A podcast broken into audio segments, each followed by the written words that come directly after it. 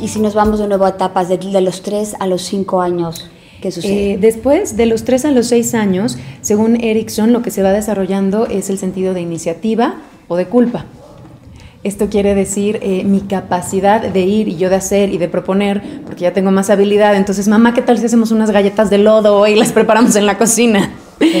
Pero si tengo una mamá que está muy cansada, que está preocupada por alguna otra cuestión y dice, ay, no, niño, no estés molestando, o ah, tú siempre con tus planes terribles, lo que empieza a generar, o, o el sentido que se puede generar, es una sensación eh, de, ser culpable. Ay, yo tengo la culpa de que mi mamá se esté sintiendo mal, o eh, yo realmente soy una lata. Entonces, ¿qué podemos ayudar en esta etapa de los 3 a los 6 años? Es tomar su iniciativa y cuando es posible, sí seguirla y hacerles ver que valoramos y que miramos su iniciativa y que confiamos en que ellos pueden y que está muy bien que, que vayan y que lo hagan y que estamos para apoyarlos en lo que se puede en, en, sus iniciativas. Y participar con ellos. En mi experiencia, mi hija no ha llegado a los tres años, pero cuando me involucro con ella y juego, es, es un espacio de volverte niño, de volverte, para volverte niño, para volverte inocente mm. y realmente conectar a un nivel tan profundo. Eh, yo creo que a veces nos mantenemos mucho en la posición de yo soy adulto y ya, ok, niños, órale, haz tus galletas de lodo. Uh -huh. Y si rompemos ese esquema y nos volvemos niños y hacemos galletas de lodo con ellos, no solamente se puede sentir y nutrir eh, esta parte que dices de independencia y de capacidad, que imagino que para la vida va a ser algo primordial, uh -huh sino también decir, wow, tengo a mi mamá, a mi papá, que son mis cómplices, que, que, están haciendo esto, o sea que está bien lo que estoy haciendo. Claro, y mi iniciativa es útil. O por ejemplo, también a esa edad pueden empezar a tener iniciativa con yo escojo mi ropa, yo me amarro mis zapatos, yo hago, sí, adelante, claro. Pero si tuviéramos una mamá sobreprotectora que, que siente que pierde lugar y dice, no, no, yo te los amarro, no, no te quedaron bien, a ver, yo te vuelvo a hacer el moñito, que genera en el niño un sentido de culpa por esta iniciativa que tiene. Entonces, ¿qué es hacer?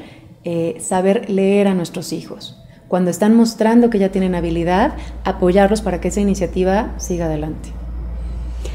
Ahora que lo mencionas, una de las formas en las que yo apoyo a mi hija, por ejemplo, a, está empezando en eso, ¿no? Siempre le doy dos opciones. Ahorita le entró por querer usar vestidos.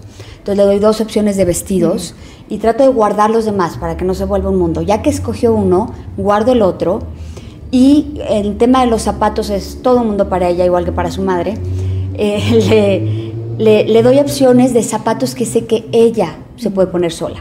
Uh -huh. Y trato de ayudar lo menos posible para que a fin de cuentas sea un logro. Y ver esa cara de satisfacción de yo lo hice es enorme, ¿no? Claro, claro. Y eso es lo que estamos haciendo, que generen su propia fortaleza y su propia capacidad de decir, ¡Oh, lo que yo propongo es válido. Y cuando me propongo algo, logro una meta.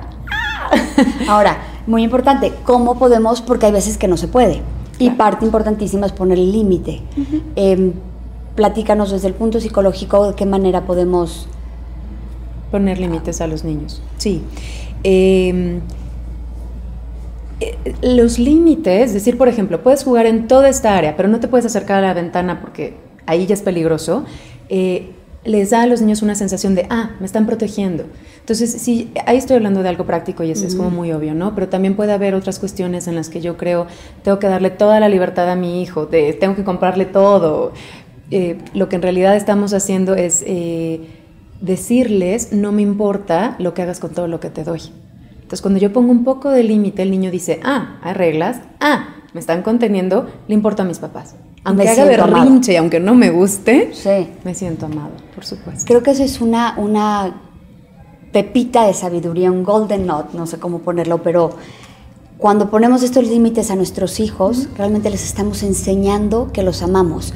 Y esto es una clave que podemos uh -huh. usar. Cuando nuestros hijos están, necesitamos poner un límite y, y, se enojan o se frustran, es válido. Ellos tenían la voluntad de hacer algo más. Uh -huh. Pero algo que a mí me da fortaleza es recordar que lo estoy haciendo por amor, que es una de las maneras, de las, de las formas más elevadas de enseñar a nuestros hijos que los amamos, poder decir, yo me siento mal, pero no porque yo me sienta mal, porque te quiero complacer, es nuestra naturaleza quererlos complacer. Eh, si eso no te va a, a, hacer algo bien o no es momento, porque no puedo, porque también yo existo, el recordar que lo estoy haciendo por amor me da la fortaleza de poderla escuchar llorar, de entenderla y de apoyarla en ese proceso. Y casi siempre cuando acaba el momento yo puedo estar en paz. Y como yo estoy en paz,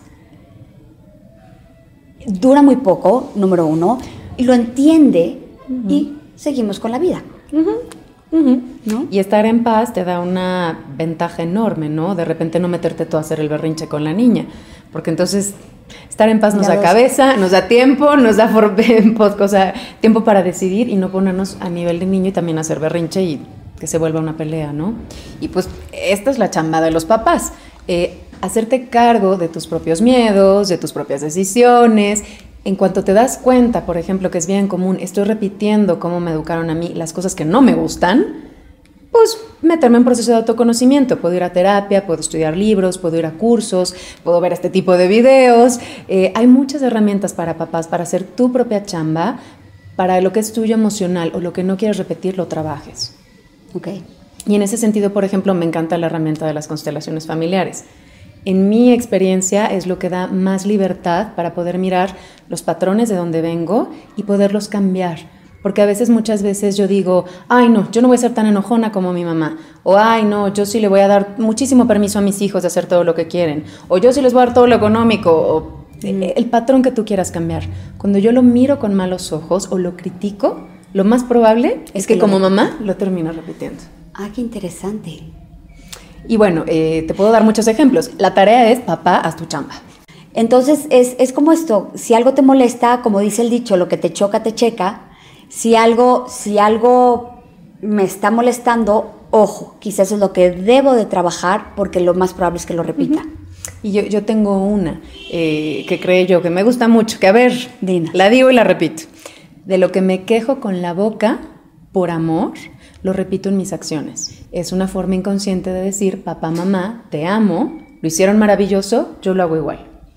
Entonces, en las constelaciones familiares lo que vemos es la dinámica de la que venimos para desde fuera poderla reconocer y hay algún movimiento energético, alguna cosa interna que, se, que, crece. Ahí ya hay técnicas durante el trabajo que lo que nos ayuda es, ya una vez que mire el patrón, ya lo reconocí, poderlo cambiar. Y cada caso va a tener un poco sus maneras. Hay frases, la misma, el mismo mirar ya la construcción que se hace ahí con, con los participantes. También se puede hacer en privado, pero bueno, hay diferentes ya técnicas que nos van a ayudar a través del el amor a sanar esos patrones que no quiero repetir.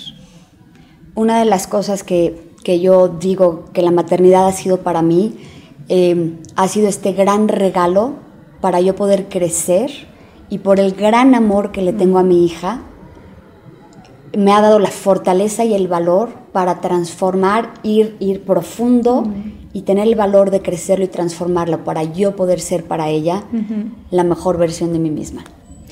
Cuando tenemos la capacidad y las habilidades, qué alegría y qué orgullo poder, si me doy cuenta que hay algo que quiero cambiar, atreverme a cambiarlo para hacerlo mejor.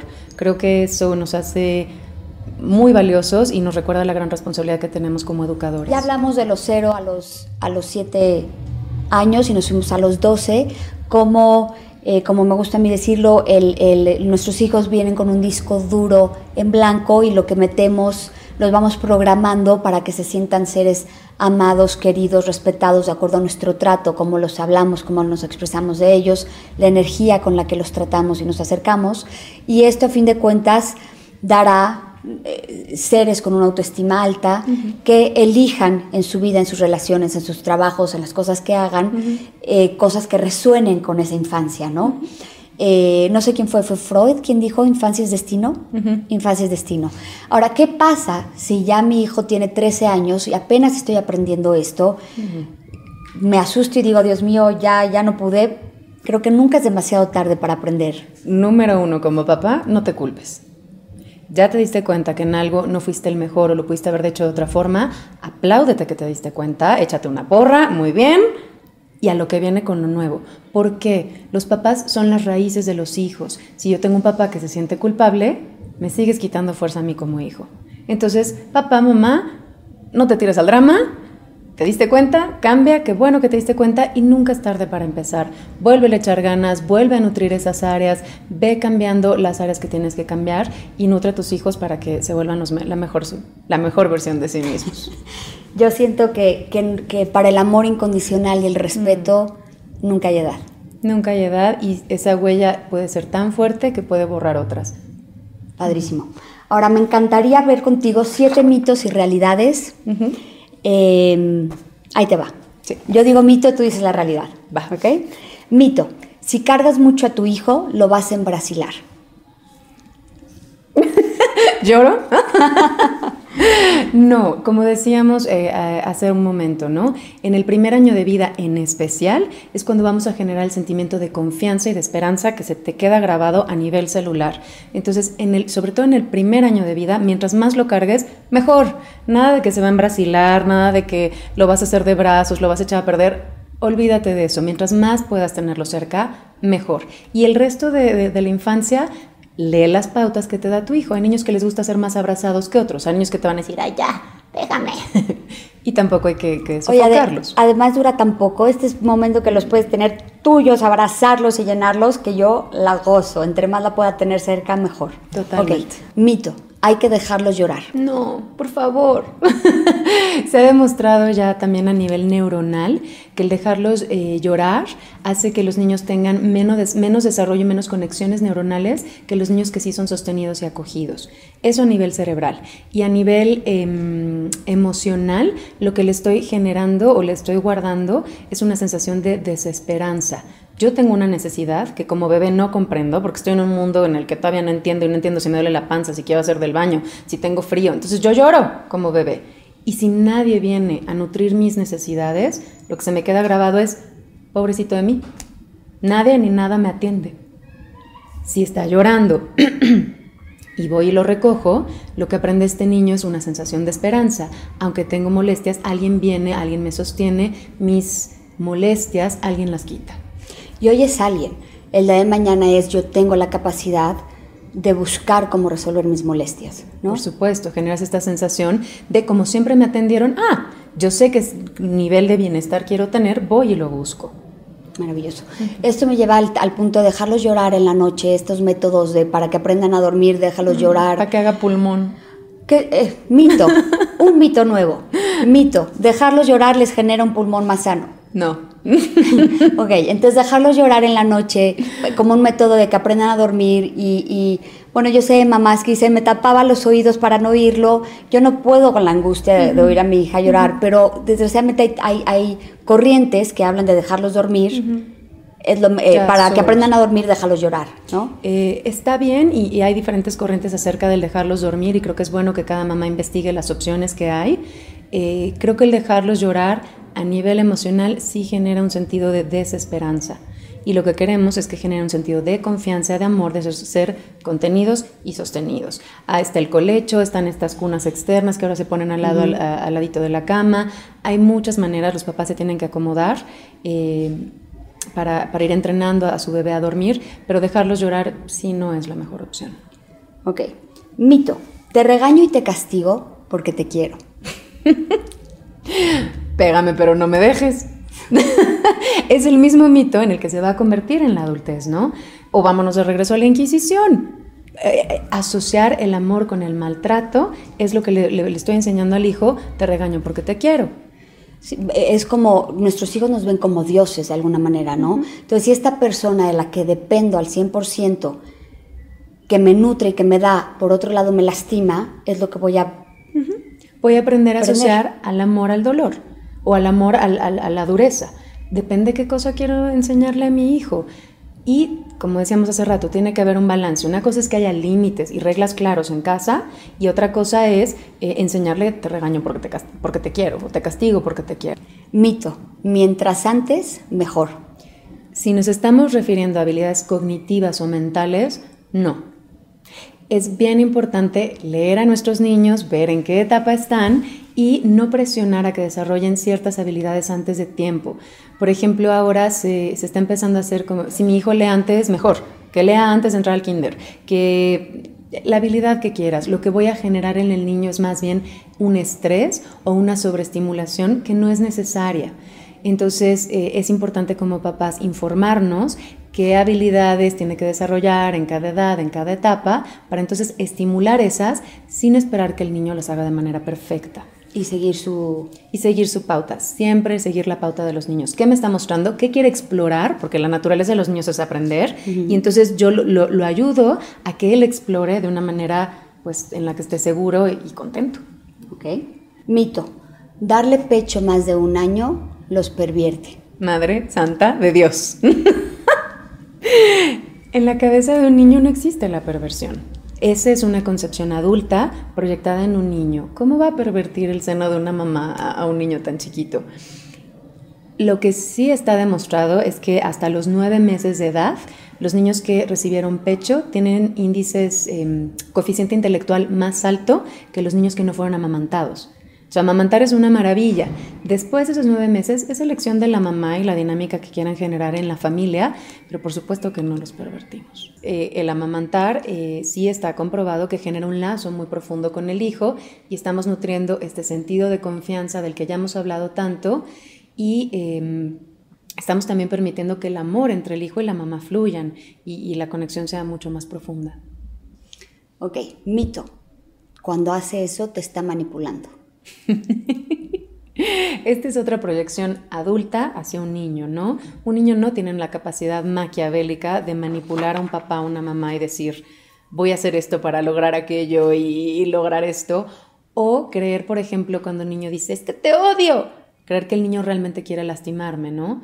Como adulto tengo que tener la capacidad de decir, ah, está enojado, está haciendo berrinche, tiene una necesidad, Voy a ayudarle a que pueda encontrar cuál es esa necesidad y a que pueda calmar sus emociones. Pero creer que un niño nos manipula o hace cosas con una intención detrás, no.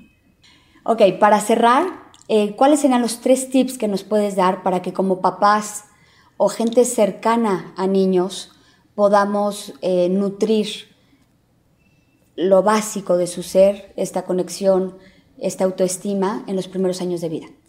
Em, Número uno, presencia física. Número dos, cercanía afectiva. Y número tres, constancia. Pues Brenda, muchísimas gracias. Gracias por estar aquí. Eh, nos ha aclarado muchas cosas eh, en relación al crecimiento y a la educación de nuestros hijos. Mm. Muchas gracias por estar aquí, Brenda.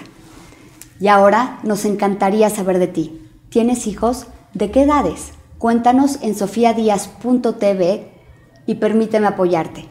¿Te gustó este video? Suscríbete, porque juntos podemos transformarnos y ser la mejor versión de nosotros mismos para darles a ellos un mejor mundo.